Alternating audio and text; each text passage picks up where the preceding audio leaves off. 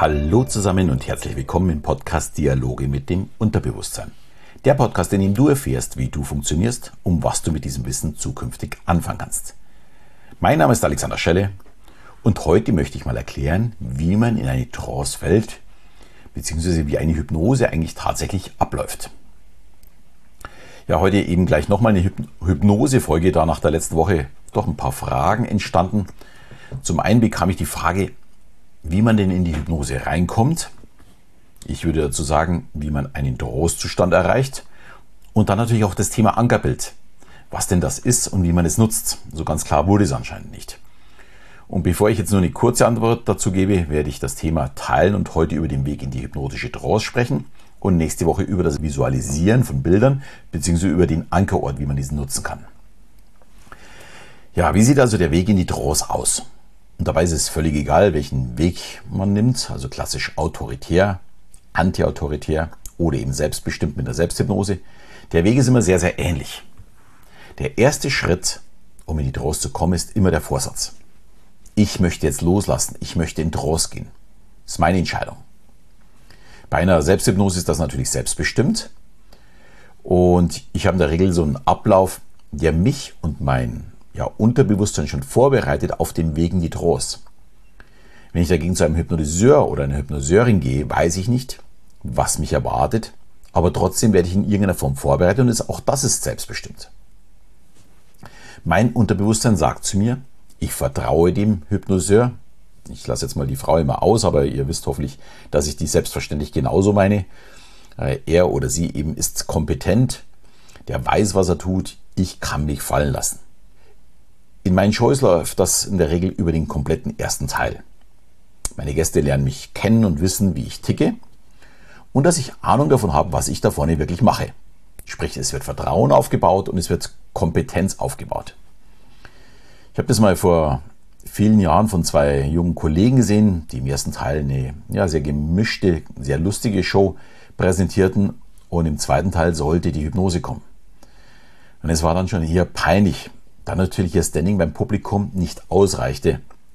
Das Vertrauen und der Glauben an ihre Kompetenz war einfach nicht vorhanden, weil der erste Teil ja sehr, sehr lustig war und ja nichts mit einer Hypnose-Show in dieser Form zu tun hatte oder man, dass man sich präsentierte, als wäre man hier derjenige, der ja, gefühlvoll mit anderen Leuten umgeht und jemanden in die Trance führen kann. Das ist natürlich sehr, sehr wichtig.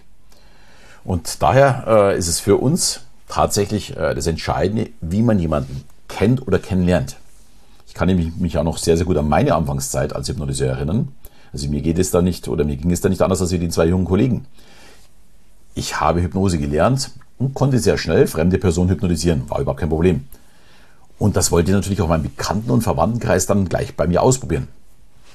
Aber für die war ich nicht der Hypnotiseur Alexander Schelle, sondern der nette Alex. Mit dem kann man lachen, Spaß haben, aber kann der auch hypnotisieren? Da stellt sich dann sofort die Frage, kann ich mir das vorstellen? Das ist übrigens ein Problem von wahrscheinlich allen Hypnotisern. Man muss sich sein Standing erst erarbeiten bzw. verdienen. Da fällt mir ein Satz ein, den ich ja immer wieder erlebe, Kompetenz kann man sich nicht selbst geben. Kompetenz bekommt man von anderen verliehen. Und genauso ist sie eben als Hypnotiseur und dann noch viel, viel, viel wichtiger.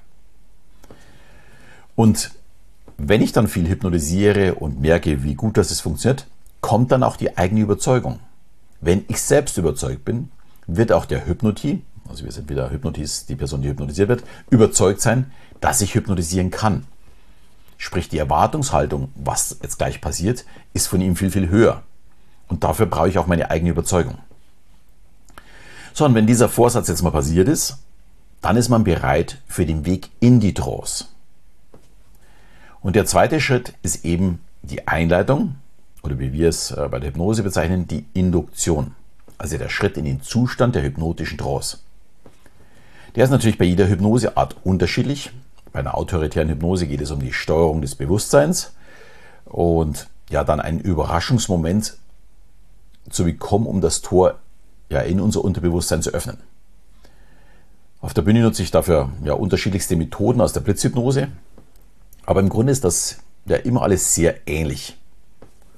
Ich möchte nur nicht, dass man sich sofort darauf einstellen könnte, daher eben unterschiedlich, dass eben dieser Überraschungsmoment noch dabei ist. wenn die dann mal sehen, dass ich zwei, drei hypnotisiert habe, dann wird es interessant. Denn nach den ersten zwei, drei schauen die anderen schon etwas verwundert, manche ein bisschen ängstlich, manche mit einer ganz großen Erwartungshaltung und die wissen jetzt, wow, jetzt passiert das bei mir auch gleich. Und die wissen fast von alleine, dass sie jetzt gleich in Trost fallen. Das ist so spannend, weil ich dann im Grunde nur noch mit dem Finger schnippen muss und es geht dann extrem schnell. Das ist dann wirklich eine Sache von wenigen Sekunden und die sind sofort in Trost. Andere wiederum, die dann schon zuschauen und wo man dann schon das, die, so ein bisschen die Angst im Gesicht bekommt, äh, sieht und dann sieht, hm, jetzt fangen das Denken an, die schalten in ihr Bewusstsein um. Da ist es auch dann vielleicht vernünftiger, mal eben die Person nicht zu hypnotisieren, weil ich möchte ja niemanden äh, mit Angst hypnotisieren, sondern ich möchte den Leuten was Gutes tun. Und die kann man dann durchaus auch mal fragen, ob alles noch in Ordnung ist, ob sie nicht vielleicht lieber von der Bühne möchten. Und wenn sie dann sagen, nee, nee, ich möchte es ausprobieren, und dann kann man im Grunde genommen sofort zuschlagen, schon am Ende dieses Satz, bevor das letzte Wort gefallen ist, äh, weil dann sind die auch sofort weg.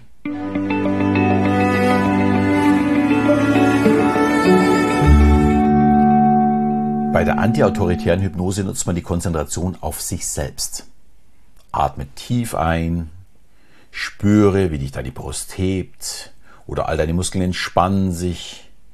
Wir fangen an der Stirn an, du merkst, wie jeder einzelne Muskel immer lockerer wird, deine Augen, deine Wangen und so weiter. Durch diese Konzentration lassen wir langsam los und denken nicht mehr bewusst, sondern nur noch an uns. Ein weiterer Weg bei der antiautoritären Hypnose ist eine verwirrende Geschichte, der unser ja, Bewusstsein nicht mehr so richtig folgen kann, weil zu viele und zu verwirrende Informationen kommen. Ein Satz wird zum Beispiel begonnen, aber nicht bis zum Ende ausgesprochen, dann folgt, folgt schon der nächste Satz und erst später in der Geschichte wird jeweils der zweite Teil des Satzes fertig gesprochen. Also die Sätze gibt es, aber halt nicht zusammen ausgesprochen.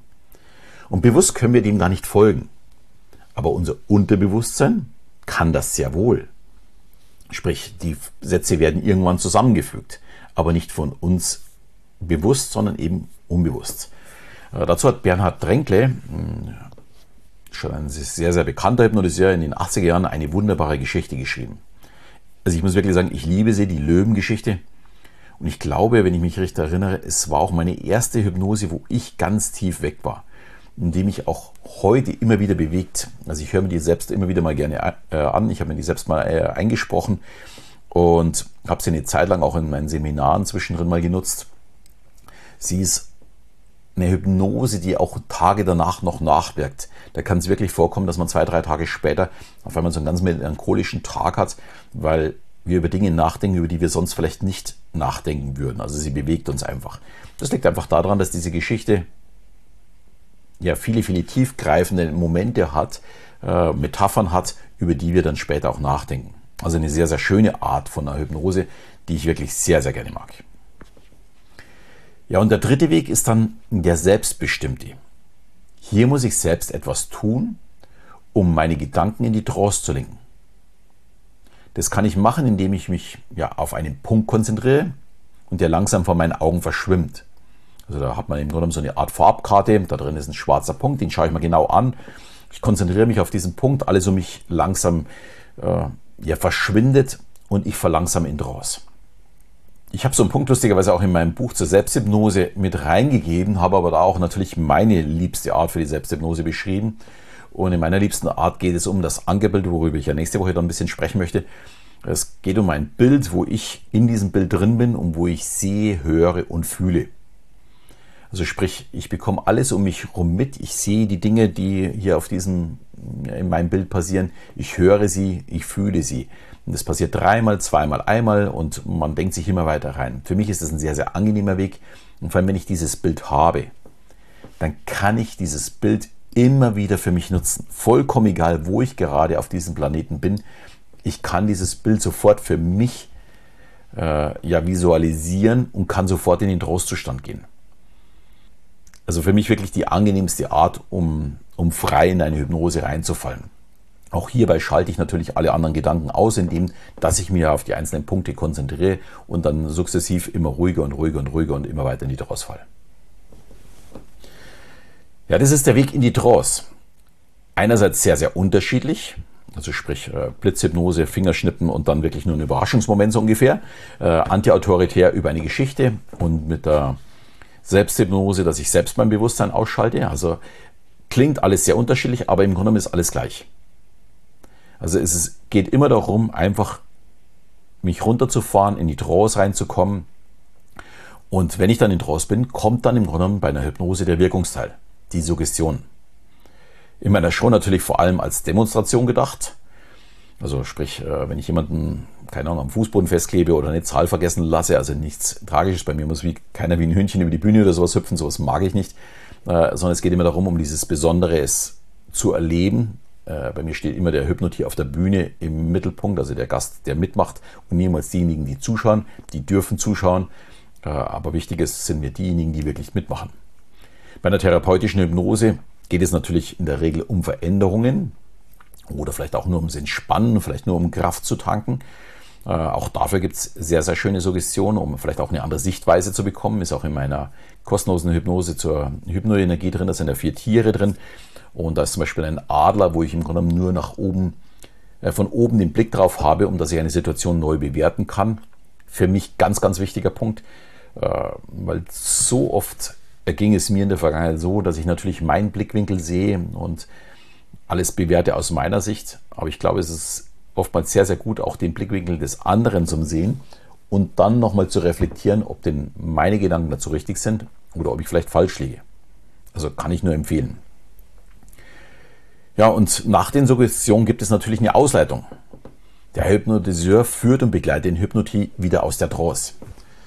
Hier kann man zum Beispiel sehr gut verstärkende Suggestionen nutzen, beispielsweise wie man jede Nacht noch überzeugter von dem Weg wird und dass es sich immer weiter festigt und so weiter mit jeder Nacht, die ich schlafe und so weiter.